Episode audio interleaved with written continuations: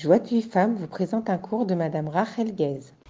Bonjour mesdames. Alors aujourd'hui, je voulais parler avec vous de la période de Tisha B'Av. D'accord, je voudrais qu'on se prépare à cette euh, période, à ce jour qui arrive, donc ce jour de jeûne qui nous rappelle évidemment un jour de deuil.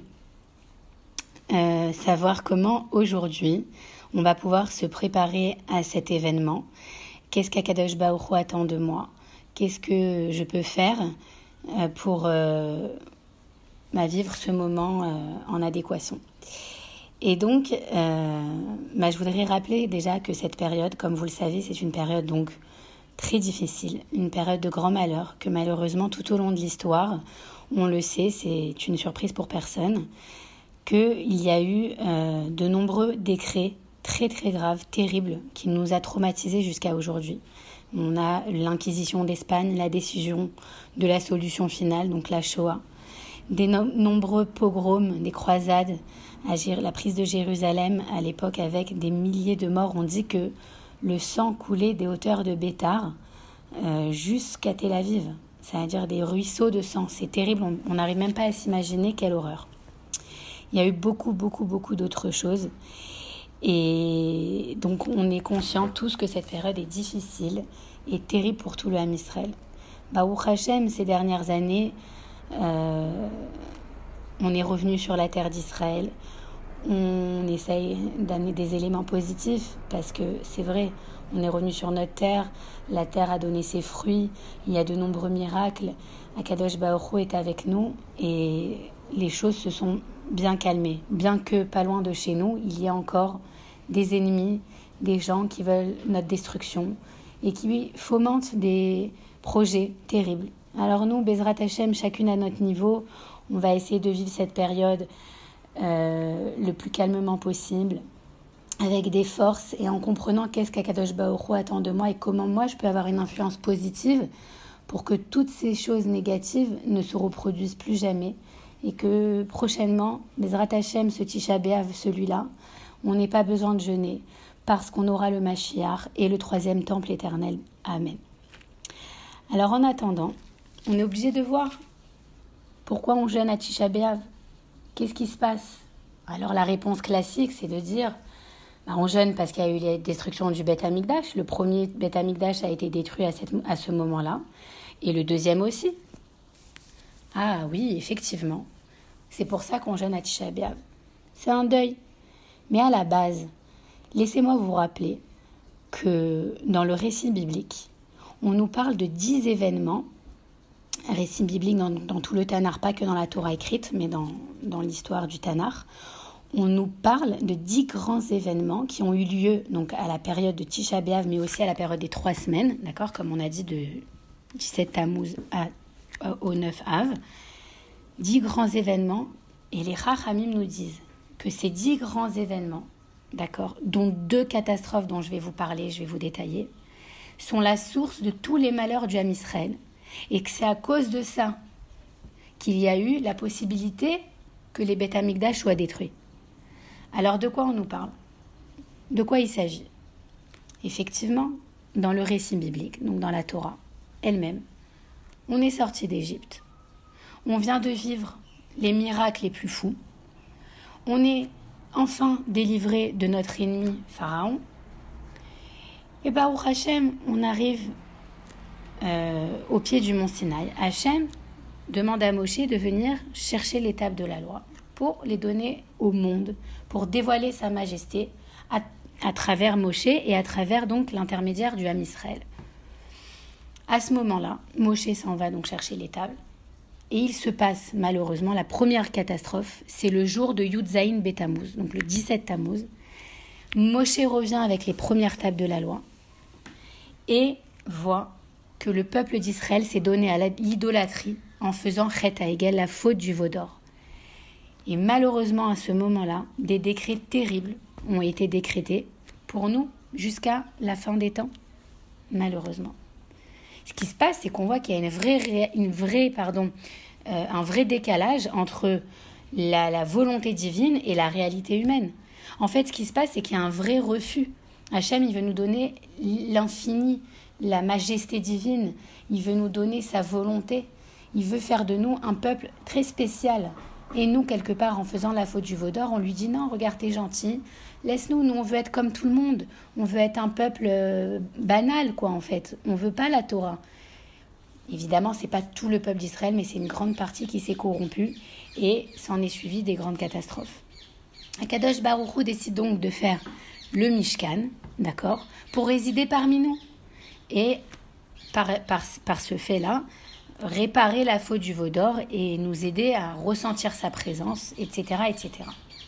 Deuxième grande catastrophe, qu'est-ce qui se passe? Quelques temps après, on arrive enfin à la frontière d'Israël et Akadosh Baoru s'apprête à nous offrir ce merveilleux cadeau qui nous promet depuis Avraham Avinu. La terre où coule le lait le miel, une terre miraculeuse, une terre merveilleuse. Je m'apprête à vous la donner. Et qu'est-ce qu'ils font? Les Bnei Israël. Ils disent non, on va envoyer des explorateurs. D'abord, on ne connaît pas cette terre. On est obligé de faire une ishtadlout, on est obligé de voir de comment on va aborder les choses, comment on va rentrer dans cette terre. On est un petit peuple, on n'a pas de défense, on est, on est faible, on est fragile, on ne sait pas comment on va, à quoi on va s'attendre. Bon, d'un côté, on peut comprendre, ils s'inquiétaient, ils avaient envie juste de préparer le terrain, on va dire, de tâter, les, de tâter le terrain. Ils envoient 12 explorateurs, d'accord? C'était pas n'importe qui, c'était 12 chefs de tribus, donc des, princes de tribus, des grandes sadikim. Ils envoient, et donc, ils reviennent avec un bilan catastrophique. Et c'est le jour de Tisha B'Av. Le premier Tisha B'Av de l'histoire ils reviennent avec un bilan catastrophique et ils se mettent à maudire la terre d'Israël, à médire, pardon, pas à maudire, à médire, à, faire un lachonara sur la terre d'Israël, tellement noir, tellement pessimiste, on va se faire massacrer, c'est une terre de géants qui dévore ses habitants, c'est pas possible, on va pas y arriver, mais qu'est-ce que c'est, qu'est-ce qu'on va faire, qu'est-ce qu'on va faire? Et tout le peuple, pratiquement tout le peuple s'est mis à pleurer. Et pleurer à chaudes larmes. Pour rien finalement. Et là, Akadosh Baoru a décrété de nombreux grands malheurs, dont la destruction des deux temples, qui est la cause en fait de toutes nos souffrances jusqu'à aujourd'hui. Il me semble que c'est le Harizal qui dit que quelqu'un qui souffre sur la terre d'Israël encore aujourd'hui, c'est une expiation pour la faute des Meraglim, pour avoir pleuré pour rien à ce moment-là suite à ce Lachonara. Vous vous rendez compte?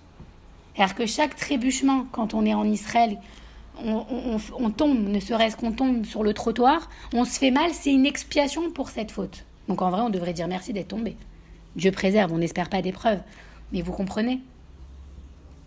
Donc à ce moment-là, Hachem, il a dit, écoutez-moi bien, vous avez pleuré pour rien À ce jour-là, j'allais vous donner la merveille du monde, la terre d'Israël, et vous, vous pleurez Eh bien, puisque vous avez pleuré pour rien, eh ben vous pleurerez de génération en génération jusqu'à la fin du monde, jusqu'à la, jusqu'à la venue de Machiar, pour quelque chose. Je vais vous donner moi de quoi pleurer, vous verrez.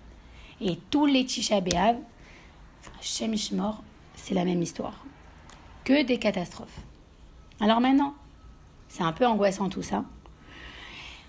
On veut, mais c'est une réalité, on veut savoir comment nous on va se préparer à Tisha B'Av et à la reconstruction finalement du Beth Amikdash à la reconstruction, d'accord, à, la réparation de cette période qui n'est en fait qu'une période pleine de dynimes, pleine de rigueur.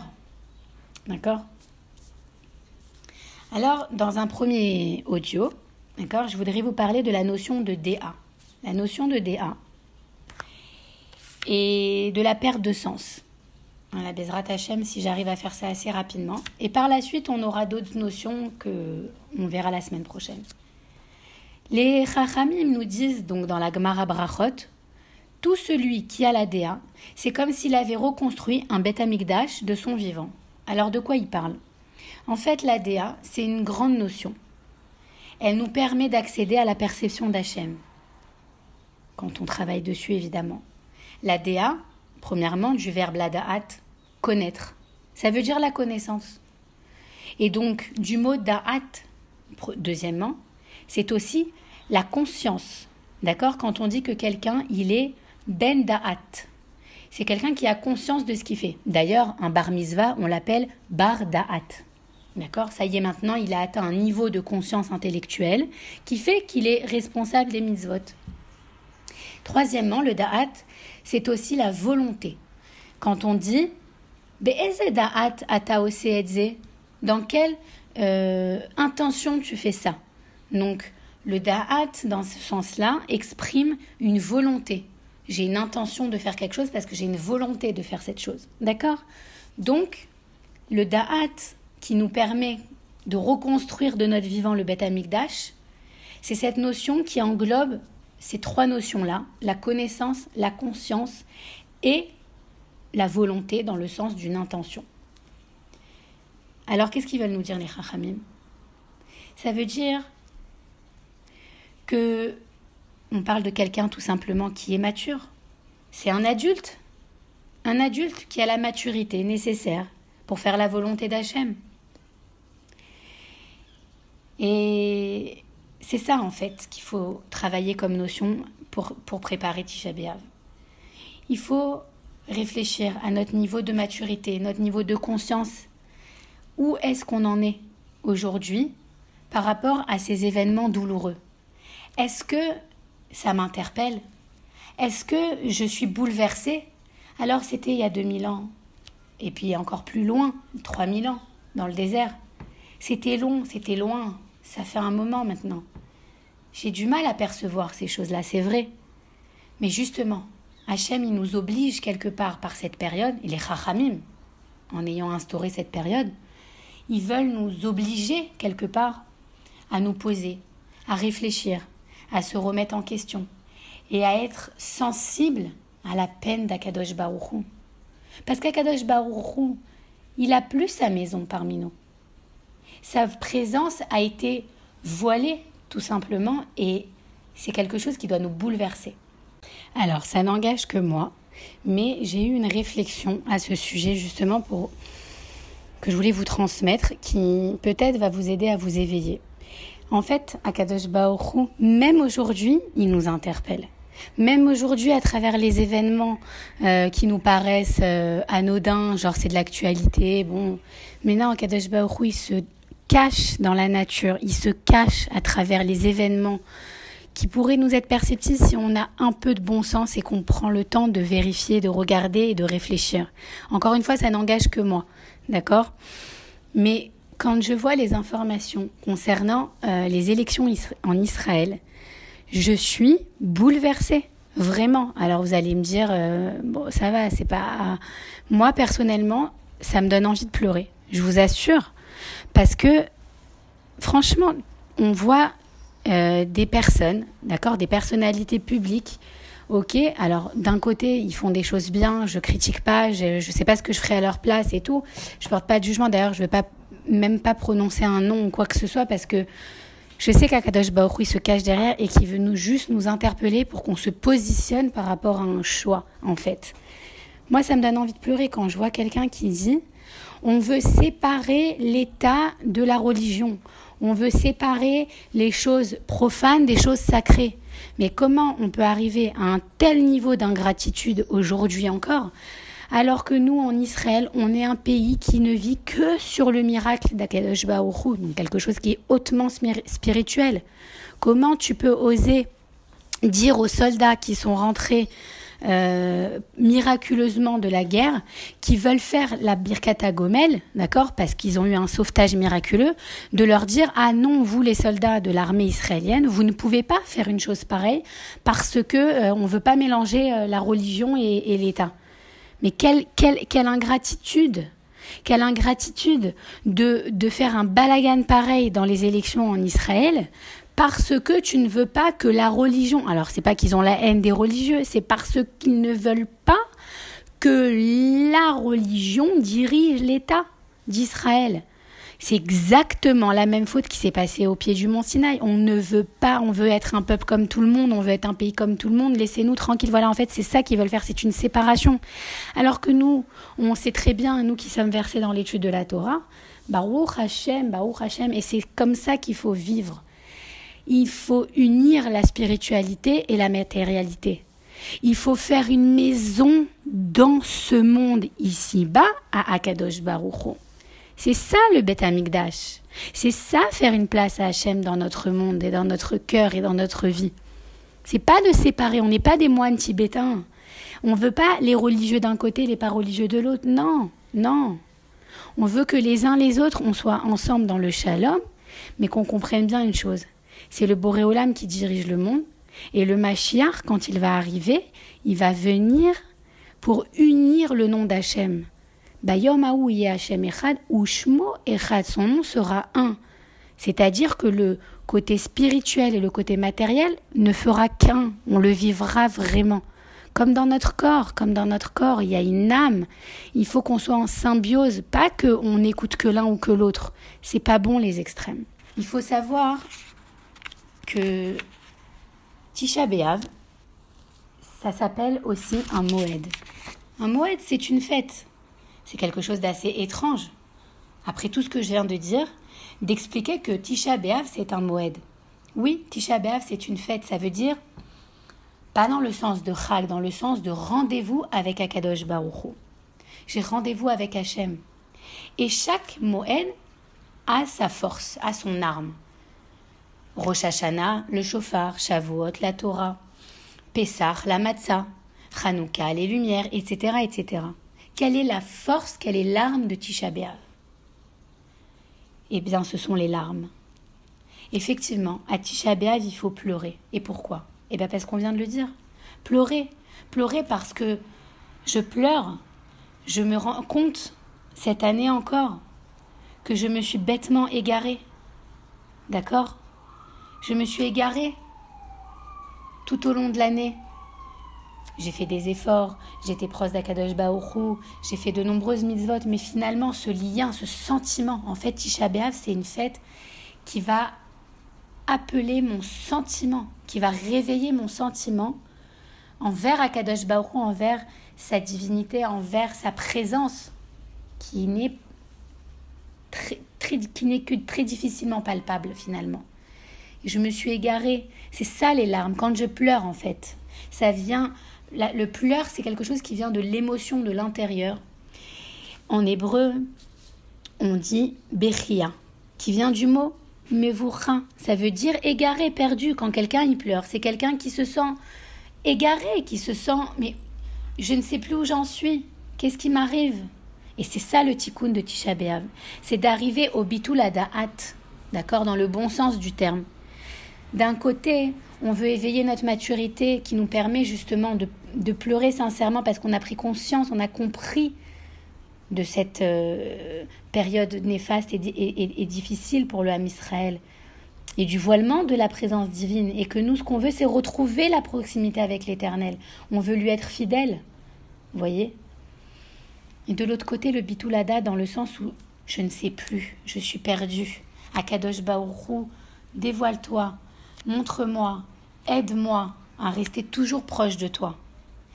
Et pour conclure, je voudrais vous donner donc trois éléments à travailler qui sont les trois tikkunim de Tisha. Le premier tikkun, c'est par l'étude de la Torah. Je veux recevoir la lumière d'Hachem. Le deuxième tikkun, c'est par la tfila. Je prie, et je prie et je pleure, et je, je, je, je supplie pour la venue du Mashiach la fête de l'espoir, en fait. C'est la fête de l'espoir. J'espère, je réveille mon espérance. Je réespère encore que cette chose va arriver de nos jours. Amen. Troisième tikkun, c'est le chesed. Parce que comme vous le savez, les, les deux bétamigdash ont été détruits. Et le deuxième à cause de la sinatrinam surtout. À cause de la haine gratuite. Et donc, pour réparer ça, il faut faire du chesed de la avatrinam qu'on ait le mérite, Bezrat Hashem, de faire ça et dater la venue du Mashiach et qu'on n'entende que des bonnes nouvelles dans tout Ham Israël. Amen. Ken Yeratson.